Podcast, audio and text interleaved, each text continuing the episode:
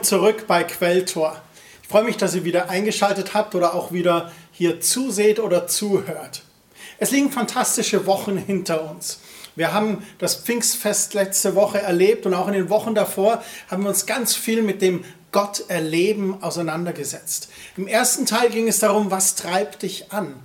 Und bist du getrieben von Gottes Geist in deinem Leben? Im zweiten Teil ging es darum zu sehen, was gibt dir Kraft? Letzte Woche im dritten Teil das Pfingstfest, diese Sprache mit Power. Wir haben uns angesehen, wie der Geist Gottes in der Apostelgeschichte fiel und was das für eine Veränderung brachte in dem Leben der einzelnen Personen und wie wir das auch heute erleben können. Wir haben für die Geistestaufe gebetet, für euch hier, aber auch vor Ort bei uns im Gottesdienst. Und der Geist Gottes erweist sich auch heute noch und deswegen heute Teil 4. Was wirkt Gottes Geist durch dich.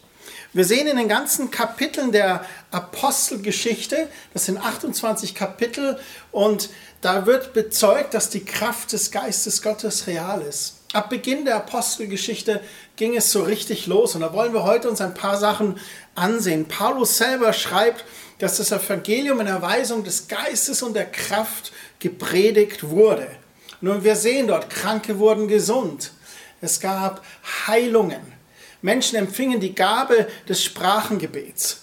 Und das geniale Juden und Heiden wurden auf unterschiedlichste Weise beschenkt und gründeten gemeinsam Gemeinden. Und Paulus erläutert dies später auch am Beispiel des menschlichen Körpers und er nennt dies Charismen. Charismen sind diese Gnadengaben des Geistes Gottes. Und das wollen wir uns heute ansehen, denn es ist so wichtig. Ohne den Heiligen Geist läuft nichts oder nicht viel. Der Heilige Geist ist uns von Gott zugesagt. Er bezeugt Jesus. Er leitet uns in alle Wahrheit. Er möchte uns antreiben. Er möchte unser Kraftgeber sein. Und er befähigt uns auch zum Dienst. Und sogar wenn wir nicht wissen, was wir beten sollen, dann vertritt er uns im Sprachengebet. Wir wollen in den Korintherbrief heute reinschauen.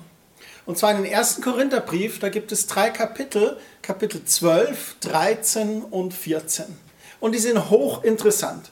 Im Kapitel 12 werden diese Charismen, die Geistesgaben beschrieben.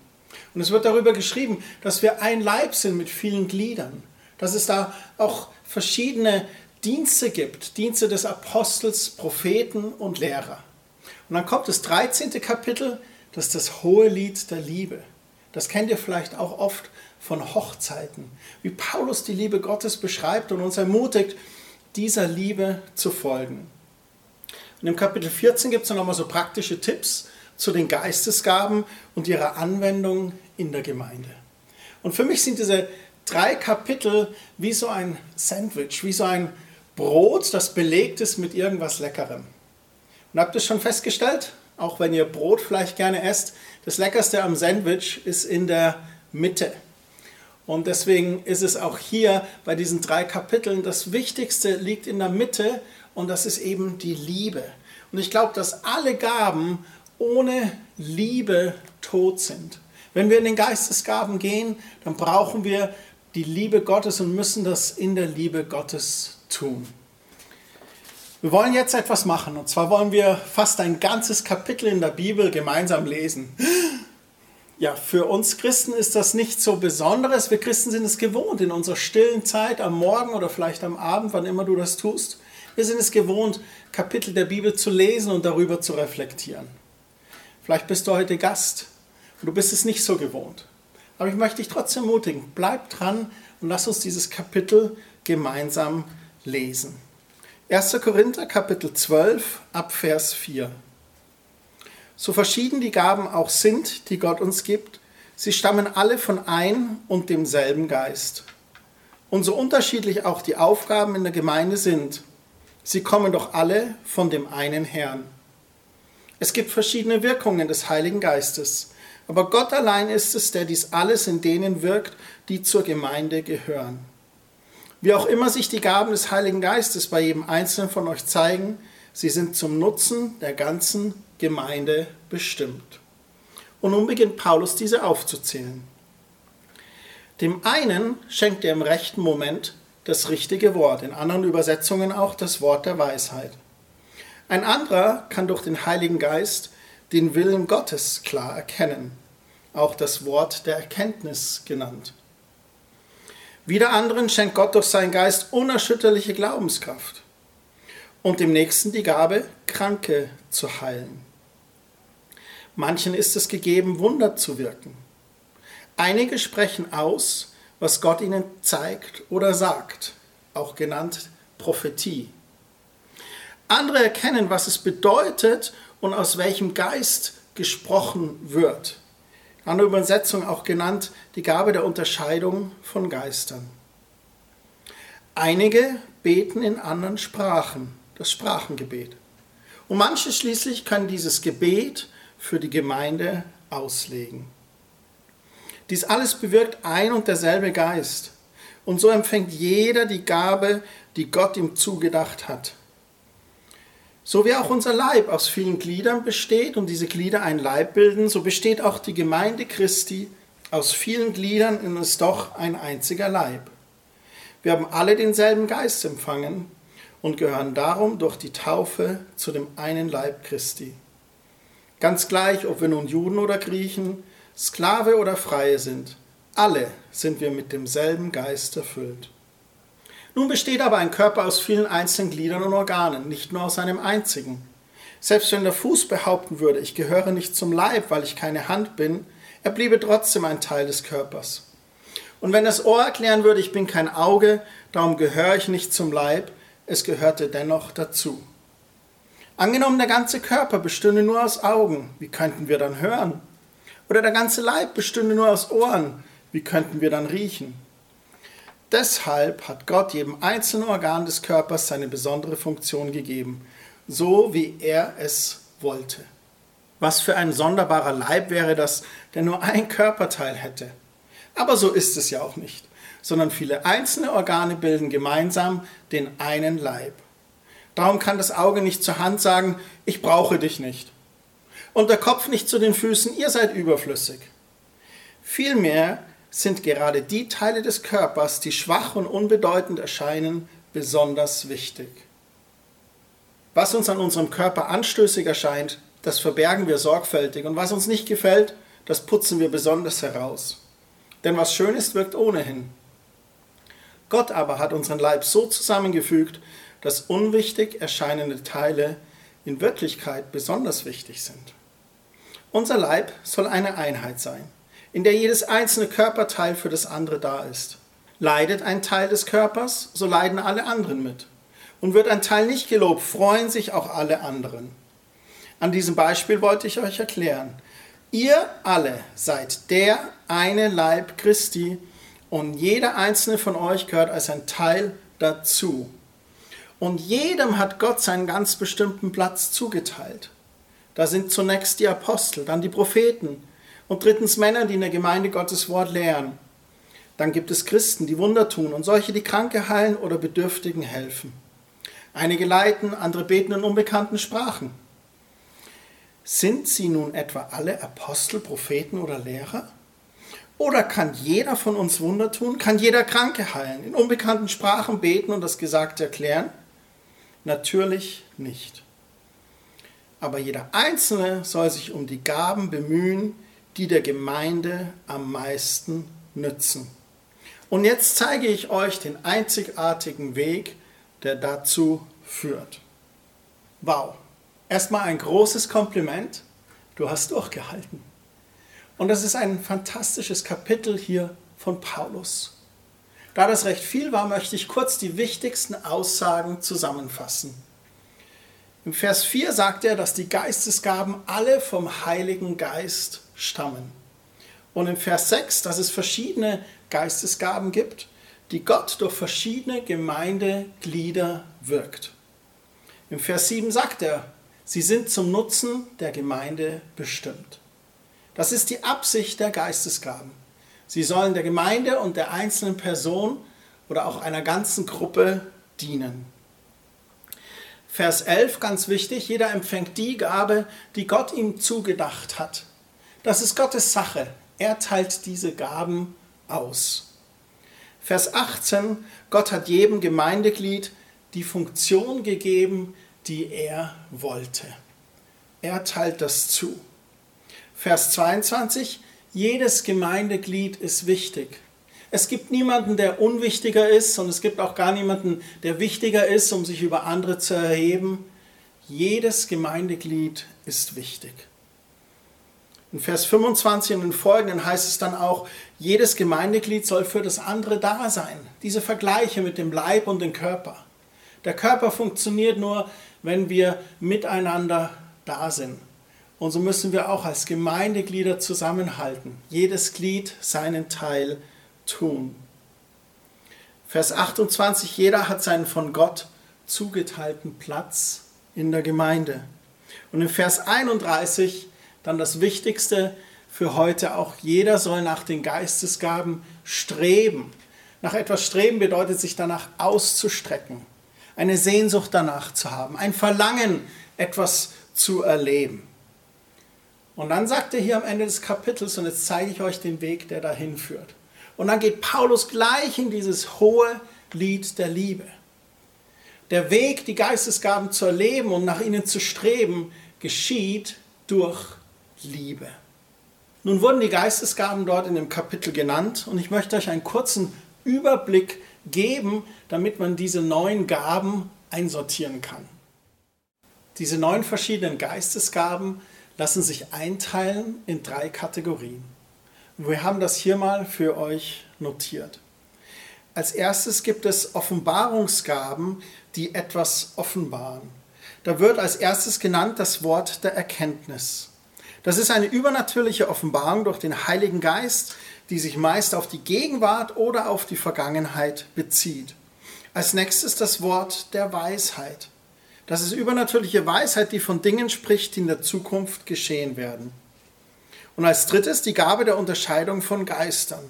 Das gibt einen übernatürlichen Einblick in den Bereich des Geistes. Sie erlaubt uns, gute und böse Geister zu erkennen. Dies sind die drei Offenbarungsgaben. Dazu werde ich euch gleich auch noch ein paar Beispiele zeigen. Als nächstes gibt es die Kraftgaben.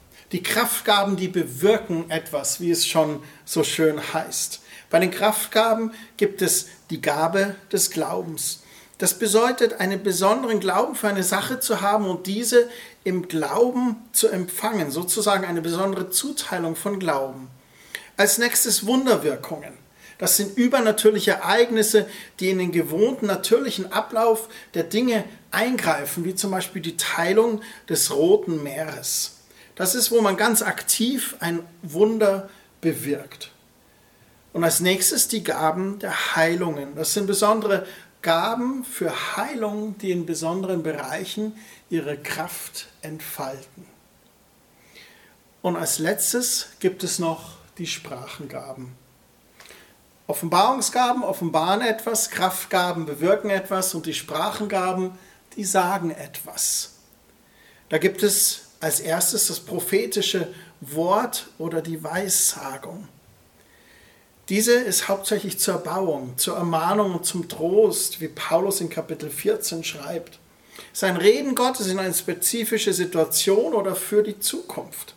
Ein prophetisches Wort, oftmals auch für ein ganzes Land oder für eine ganze Bevölkerungsgruppe. Als nächstes gibt es das besondere Sprachengebet. Das ist eine andere Form von Sprachengebet als das Sprachengebet, das wir als persönlicher Gläubiger empfangen, wenn wir getauft sind im Heiligen Geist. Bei diesem Sprachengebet ist gemeint, dass man das in einer Versammlung zum Beispiel gibt, nach vorne kommt und das ausspricht und dass es dann auch natürlich ausgelegt wird. Und das führt uns zum neunten, der Auslegung dieses Sprachengebetes. So viel zum Überblick zu diesen neun Gaben. Und jetzt möchte ich euch das noch im Detail erklären. Das Wort Erkenntnis. Wir haben gesagt, da geht es darum, dass der Heilige Geist eine Erkenntnis gibt über eine besondere Sache, die sich auf die Gegenwart oder die Vergangenheit bezieht. Das erste Beispiel kennen wir von Jesus selbst in Johannes Kapitel 4, Vers 17 und 18. Jesus ist am Brunnen von Samaria und diese Frau begegnet ihn.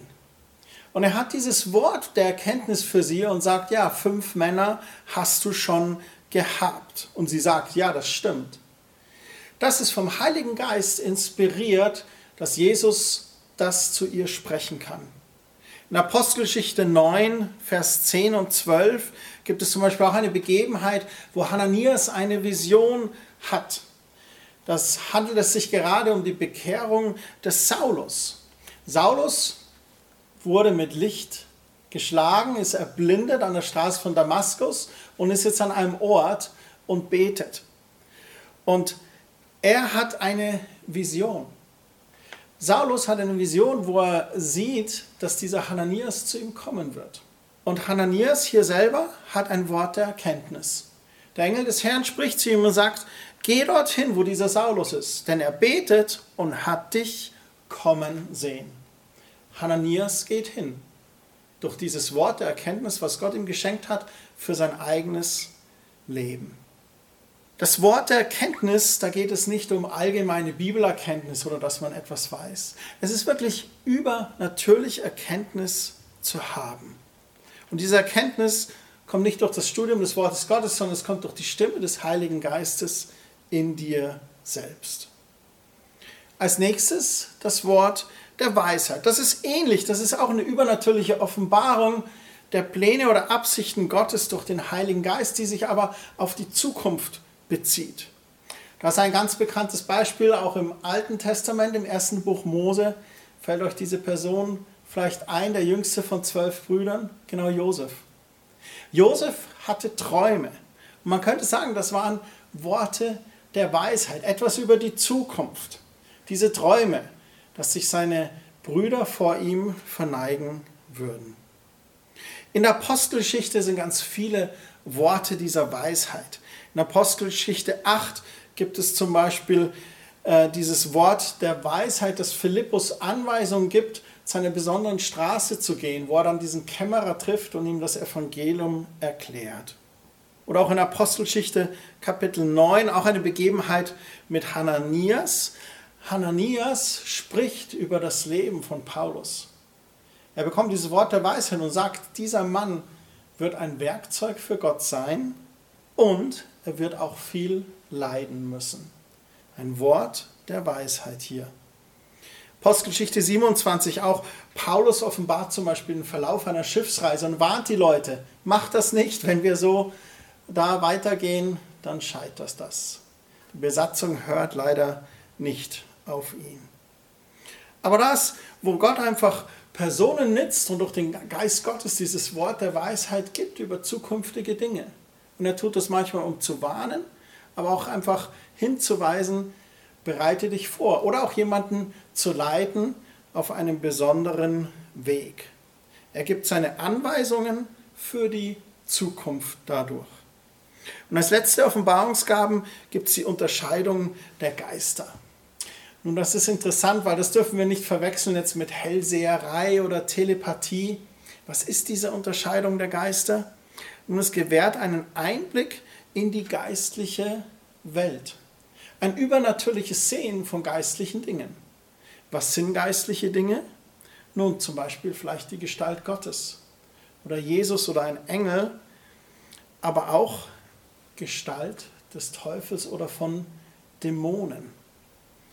Es ist kein geistliches Gedankenlesen oder Telepathie. Und es geht auch nicht darum, andere zu beurteilen einer Person zum Beispiel zu beurteilen und zu sagen, oh, in dir steckt der Teufel oder in dir ist Gutes oder Fehler in anderen zu erkennen.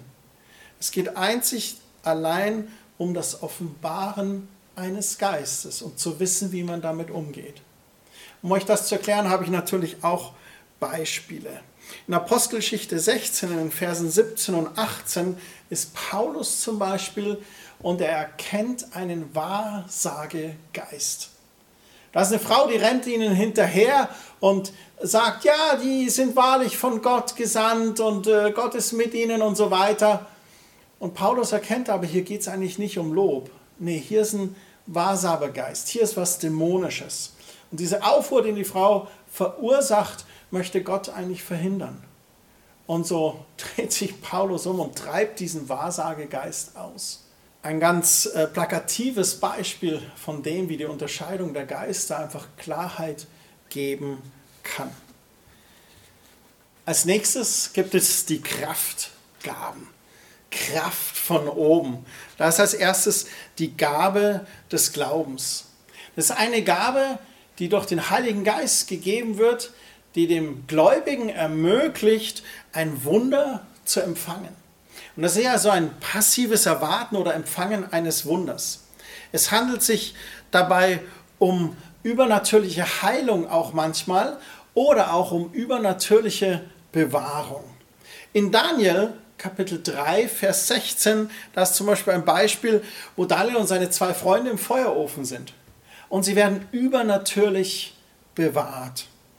Oder auch bei Daniel dann in Kapitel 6, Daniel in der Löwengrube. Und der Löwe verschont ihn.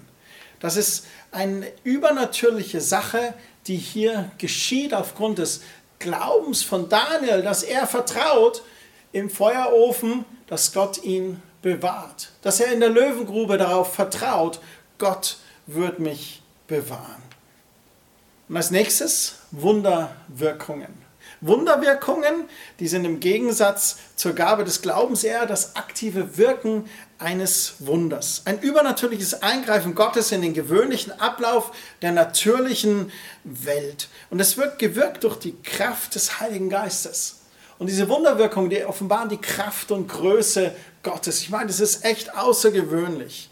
In der Bibel gibt es da viele Beispiele im zweiten Buch Mose, der Exodus, der Auszug des Volkes Israel aus Ägypten, da ist ein Wunder nach dem anderen.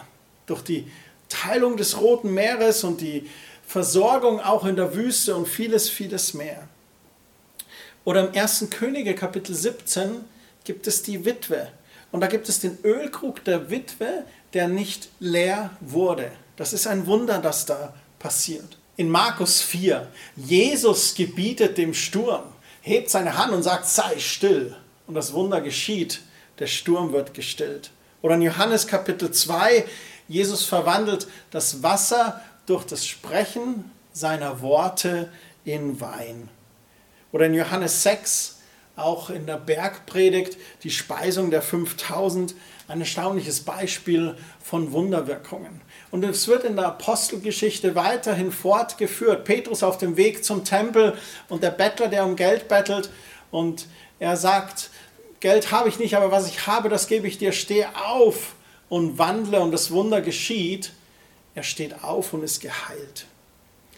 Und das führt mich zum nächsten, weil das manchmal auch in Kombination ist, und da geht es um die Gabe der Heilungen. Das ist eine übernatürliche Heilung kranker oder schwacher Menschen. Und nun sagt die Bibel, dass wir generell für Kranke beten dürfen. Jeder Gläubige kann für Kranke beten. Und Gott sagt, wir dürfen darauf vertrauen, dass durch unseren Glauben und durch das Gebet Gottes heilende Hand sich ausstreckt. Und dann gibt es aber auch eben die besondere Gabung der Heilung. Das sind oftmals, dass Gläubige eine Gabe haben in bestimmten Bereichen für etwas zum Beten. Bezug auf Heilung von Krebs vielleicht oder Heilung von Unfruchtbarkeit bei Frauen. Es gibt einen Unterschied zwischen diesen Gaben, den Gaben der Heilungen und auch dem einfachen Empfang der Heilung durch das Glauben und Kennen von Gottes Wort. Diese Gaben, die sind für andere. Wenn wir diese Gabe des Heiligen Geistes haben, die Gabe der Heilung, dann ist das definitiv immer für andere. Und wenn wir aber um normale Heilung beten, können wir auch für uns selber zum Beispiel beten. Und wir empfangen dann Heilung selbst am eigenen Leib oder auch an unserer Seele, wenn es um seelische Heilung geht. Und nun zu den Sprachengaben. Die letzten drei Gaben des Geistes, die wir uns anschauen wollen. Da gibt es das prophetische Wort, die Weissagung. Das ist eine übernatürliche Äußerung, in einer bekannten Sprache natürlich, damit es verständlich ist. Es ist ein vom Geist Gottes inspiriertes Reden, das aber über unserem eigenen Denken steht. Und ich habe schon gesagt, so eine Prophetie oder Weissagung, das ist ganz oft auch über ein Land oder über eine Bevölkerungsgruppe.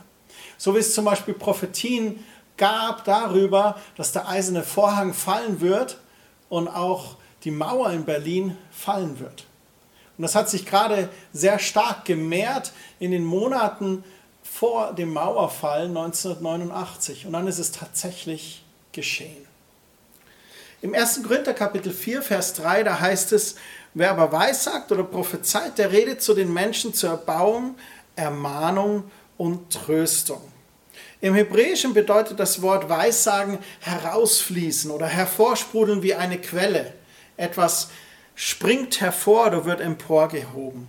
Und im Griechischen bedeutet Weissagung für einen anderen zu sprechen. Da sprudelt der Geist Gottes aus jemand heraus und spricht zu jemand anderen.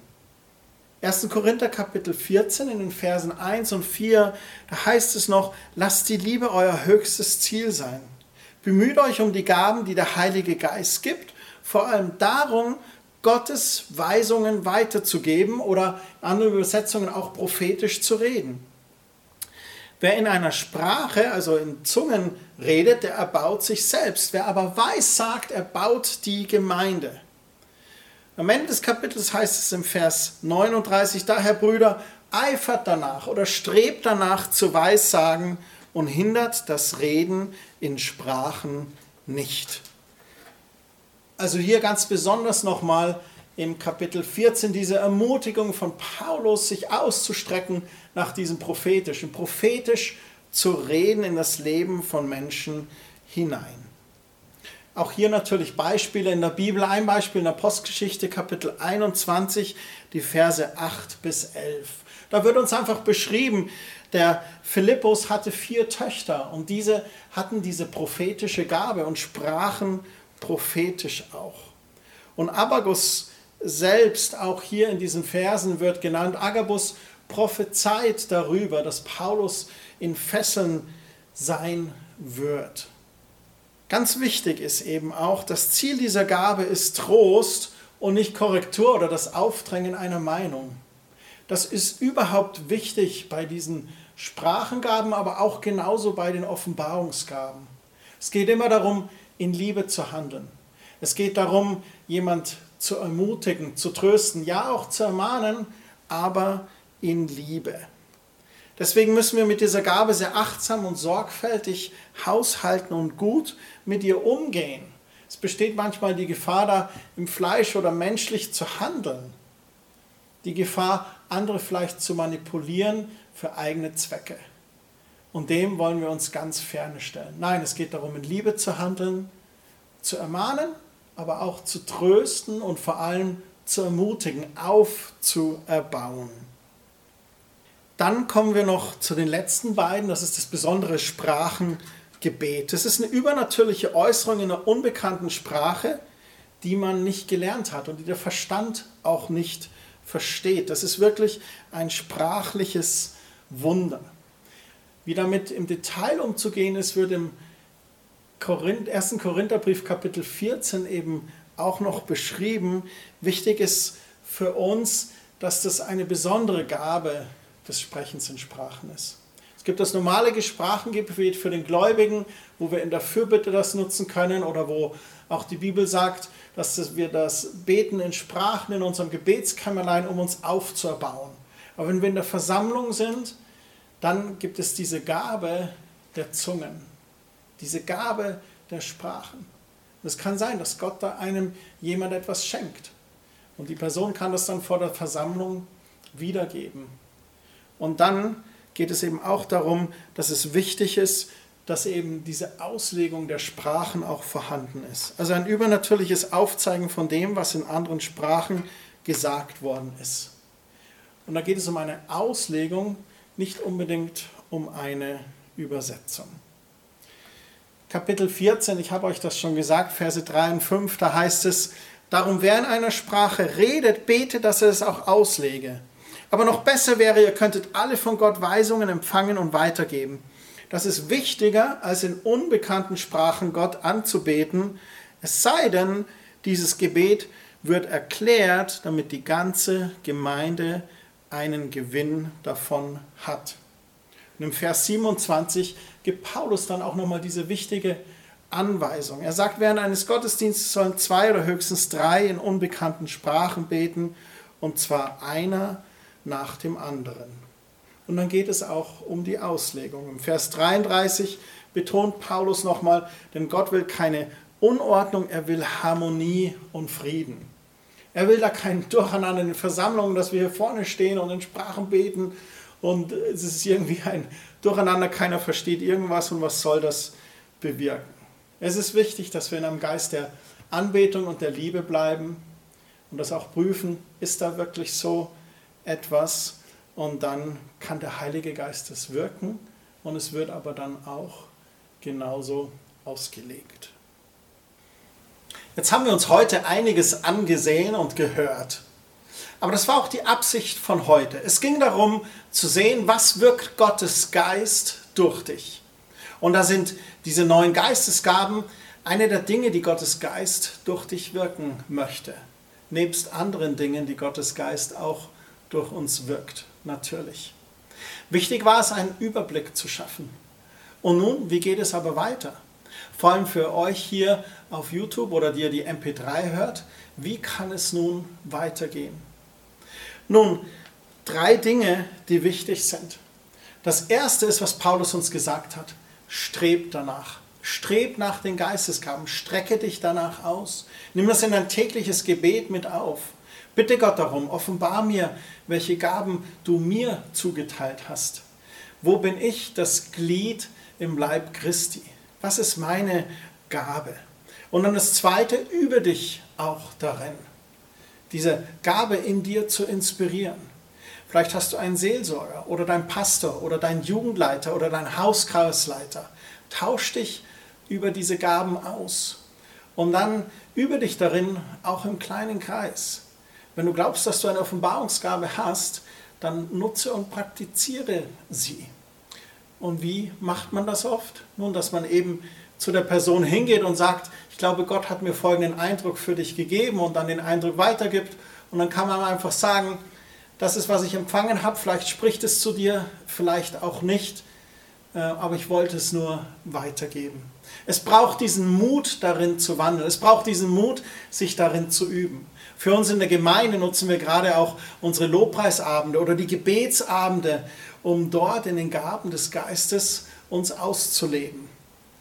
Und als drittes noch einfach das Gebet da immer wieder im Gebet zu sein und zu sagen, Herr, offenbar du diese Gaben, zeig mir die Gaben. Und auch das Gebet, hier bin ich, nutze mich.